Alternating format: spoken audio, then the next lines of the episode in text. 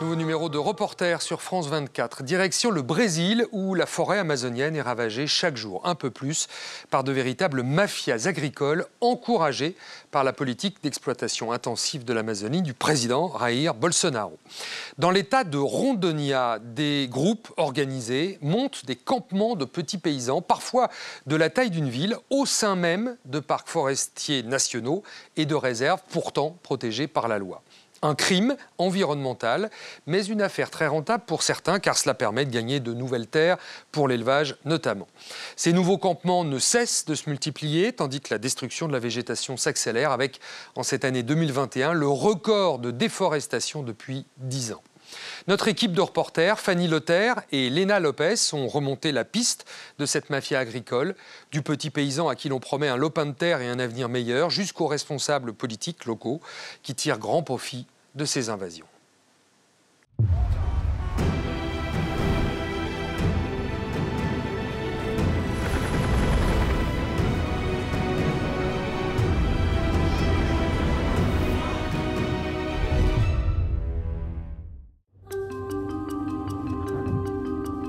Nous sommes aux portes de la réserve indigène Uruewawa. Pour Bitate et ses proches, rejoindre leur village est toujours un risque. Encore une porte. On est obligé de passer dans cette ferme pour accéder à notre territoire. Et voilà, elle est fermée. La route d'accès, pourtant publique, leur est bloquée par le fermier qui s'est approprié ces terres à cheval sur la réserve.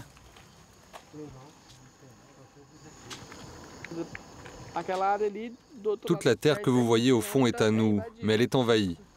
Ils ferment les portes pour éviter que la police environnementale ne rentre pour contrôler, pour que si jamais la police arrive jusqu'ici, ils puissent dire qu'il ne fait rien de mal, qu'il protège seulement ses pâturages. L'État ne fait rien pour l'en empêcher et nous, on ne peut même pas accéder à nos terres. En quelques années, ce fermier envahit petit à petit leur forêt, remplacée par ses pâturages, grignotant toujours plus les terres Uruewawa. Un peu plus loin, accessible seulement par les airs, nous découvrons ce terrain déboisé il y a quelques semaines à peine. Dans la région, c'est loin d'être le seul envahisseur. Sur la route qui mène à une autre entrée de la réserve, la forêt pourtant protégée par la loi est dévastée. Notre caméra doit rester discrète. Ils peuvent croire que votre caméra est une arme et ils peuvent nous tirer dessus. Ce sont des fous, ils ont déjà tué quelqu'un ici. Il faut faire toujours très attention quand on entre et sort de notre terre. On sent que la pression monte, oui. Je pense qu'ils voient que certaines invasions ont obtenu gain de cause dans d'autres endroits, alors ils se disent pourquoi pas ici? Et ça ne fait qu'augmenter. Les gardiens Uruewawa patrouillent seuls les près de 2 millions d'hectares de leurs réserves, avec pour toute défense ses arcs et ses flèches. Après deux heures de marche, ils nous font découvrir ce cimetière d'Ipé, un bois précieux très prisé de la contrebande. Pour eux, la stratégie est toujours la même. Les coupeurs de bois préparent ici le terrain pour un autre fermier. C'est une certitude que tout ce que vous voyez ici va se transformer dans quelques années en ferme. C'est sûr, ils vont tout enlever et ça deviendra une énorme ferme.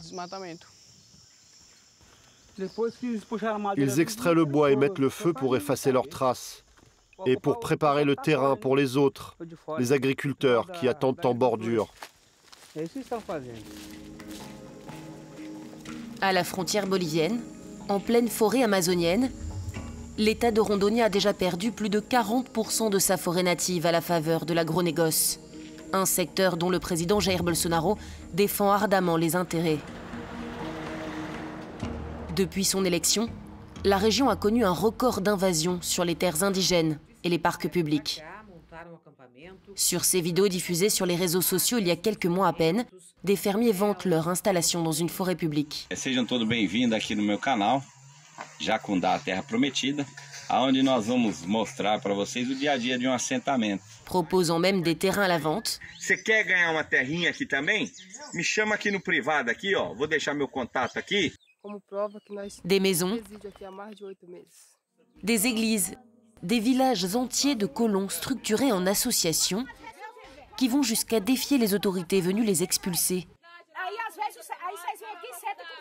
et s'offrent même les services d'avocats. Ce déplacement est très important. Ça fait trois mois que je ne suis pas venu voir mes clients. Ils sont impatients de me voir. Depuis deux ans et demi, Renan Maldonado défend un petit groupe d'agriculteurs en bordure du parc forestier de Guajara Mirim. Il leur a donné rendez-vous dans ce village. Tranquilo? Tranquilo? E aí, tudo bem? E aí, tudo bem? Il est l'avocat d'une association regroupant une quarantaine de familles qui occupaient depuis plusieurs mois des parcelles de terre publique en lisière du parc. Ils ont été expulsés par la police environnementale en juin dernier. Le ministère public a aussi accusé Renan Maldonado d'être à la tête d'une organisation criminelle qui aurait vendu illégalement ces parcelles. Une injustice selon lui. On a tous vécu ce drame. Personnellement, je sais que vous en avez entendu parler. J'ai été visé par une enquête. Nous avons été traités de criminels, alors que notre lutte est totalement légale. Ils prétendent que j'aurais séparé en parcelles des terres publiques et que je vous les aurais vendues. Vous savez que ce sont des mensonges. Mais il a une bonne nouvelle à leur annoncer. Les députés du Parlement de Rondonia ont approuvé il y a quelques mois un ensemble de lois qui réduit de manière historique deux des plus grands parcs de l'État. Des milliers d'hectares désormais exploitables. Le terrain qu'ils revendiquent pourrait aussi en profiter. Cette loi, si elle est sanctionnée par le gouverneur, si Dieu le veut, vous permettra de faire de l'agriculture et de l'élevage sur ces terres. La justice affirme que la région serait un couloir écologique qui permettrait aux animaux de circuler. Et ce n'est pas le cas? Non, aujourd'hui ce couloir n'existe plus. Tout est occupé et déforesté. Parler de couloir écologique n'a aucun sens. Ce n'est pas seulement notre avocat qui nous soutient, c'est l'État, c'est le président de notre pays qui nous défend. Parce que la gauche, avant, elle ne nous donnait rien. En attendant que le gouverneur de la région donne son accord, pour faire pression, les familles ont construit ce campement de fortune à quelques kilomètres de leur terrain. La justice leur interdit pour l'instant d'y retourner, mais qu'à cela ne tienne. On va vous montrer à quel point on s'est donné du mal pour pouvoir cultiver et vivre là-bas. Au cœur de la forêt, après une demi-heure de moto, Rogerio et ses proches nous guident vers ce qu'ils surnomment leur terre promise. Pour eux, ils ont été victimes d'une persécution policière. Il faut faire vite, les agents du parc peuvent revenir à tout instant. Ils ne nous ont donné aucune chance pour exploiter cet endroit. C'est une terre publique, c'est à nous. On veut juste travailler. Regardez où on habitait. Ma maison est sur le terrain juste à côté. Ici, c'est le lopin de terre de mon voisin. Il est complètement détruit. Il avait 20 hectares. Pour eux, cette terre leur revient de droit. Ils disent qu'on détruit la forêt, mais ce n'est pas vrai. On est juste des travailleurs, on a juste besoin d'un endroit pour vivre. On n'a aucun autre endroit où aller. Pour lutter contre ces invasions de terres publiques, la résistance s'organise. À Porto Velho, la capitale de l'État, nous retrouvons Bitate au siège de la Caninde, l'association des peuples indigènes. Le jeune leader revient à peine de la COP26 à Glasgow, où il a dénoncé ce qu'il se passe dans sa région. Je suis en train de regarder les dernières invasions. C'est grave. Avec lui, Negdinia, la responsable de l'ONG, enregistre chacune de ses découvertes sur cette carte. Dans la terre indigène, tout ce que tu vois en rouge, ce sont des invasions.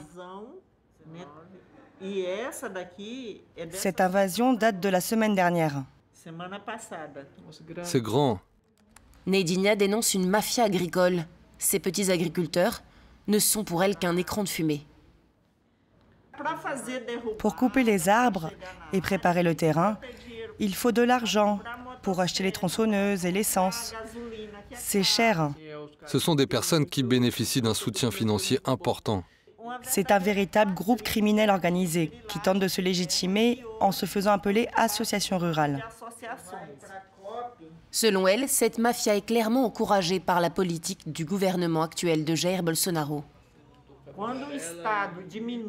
Quand le gouvernement brésilien dit vouloir diminuer les unités de conservation, quand il affirme qu'il ne va pas donner un centimètre de terre en plus aux indigènes, qu'il fait des discours contre la démarcation des territoires indigènes, c'est un message très clair qu'il envoie aux envahisseurs et aux élus qui veulent eux aussi réduire les parcs et qui votent des lois contre nous. Il envoie ce message, celui que le crime finit toujours par payer. Ces dénonciations lui ont valu d'être menacée de mort. Et elle n'est pas la seule. Militants écologistes, procureurs, policiers, dans l'état de Rondonia, la loi de l'Omerta règne. Sous couvert d'anonymat, seul cet ancien agent de la police environnementale accepte de nous parler. Le grand propriétaire terrien n'y met pas les pieds. Il envoie des gens armés qui font le boulot pour lui. Ceux qui tirent les ficelles de ces invasions seraient selon lui des grands fermiers, des entrepreneurs, mais aussi des élus et des fonctionnaires de l'État. S'ils arrivent à s'accaparer des terres, c'est le jackpot pour eux. Parce qu'une fois que le gouvernement local légalise comme il est en train de le faire en ce moment, alors le prix des terres s'envole. Et le pouvoir public est aussi responsable, parce qu'il a réduit les fonds et le personnel destiné à la défense de l'environnement, tandis que les invasions explosent. On a perquisitionné des téléphones et découvert des échanges entre cette mafia et un député.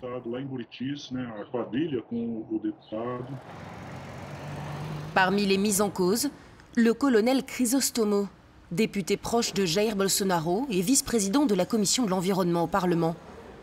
Il est soupçonné de faire profiter les envahisseurs de ses connexions à Brasilia, des accusations qu'il nie en bloc. Je suis totalement opposé à n'importe quelle forme d'invasion. C'est un crime.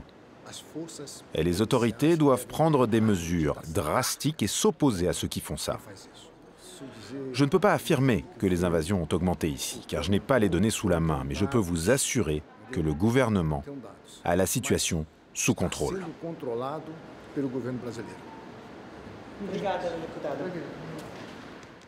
À l'Assemblée législative locale, le puissant lobby agricole, lui, ne cache pas ses intentions. Nous retrouvons l'avocat Renan Maldonado, reçu ce jour-là par le président de l'Assemblée. Sous les recommandations d'Alex Redano, 100% des députés ont voté la loi qui régularise les invasions de terres publiques. Nous souhaitons que les gens puissent avoir leurs terres pour pouvoir les cultiver. Soutenu par l'agronégoce, le parlementaire prête ouvertement allégeance au secteur. Quand Rondonia aura régularisé ses terres, il y aura un grand bond économique. Nous, les députés, nous soutenons aussi les grands fermiers. Ceux qui produisent du soja, c'est très important pour notre économie. Autour de cette table, ces députés aussi sont soupçonnés d'être de mèche avec la mafia agricole. Qu'ils aillent enquêter sur le terrain pour vérifier si les petits agriculteurs cultivent vraiment leurs propres terres. C'est ça qui devrait faire l'objet d'une enquête. Je réfute totalement tout type d'intervention politique en faveur de cette mafia. Ici, on défend ceux qui en ont le plus besoin. La justice de Rondonia vient de suspendre temporairement la loi qui réduit ces parcs pour inconstitutionnalité. Mais à l'échelle nationale, opportunément interrompue à l'aube de la COP26, d'autres lois similaires soutenues par Jair Bolsonaro sont en cours de négociation à Brasilia. Et voilà pour cette enquête au cœur de l'Amazonie signée Fanny Leterre et Léna Lopez. C'est la fin de ce magazine. Merci de l'avoir suivi. On se retrouve la semaine prochaine pour un nouveau numéro de Reporter sur France 24.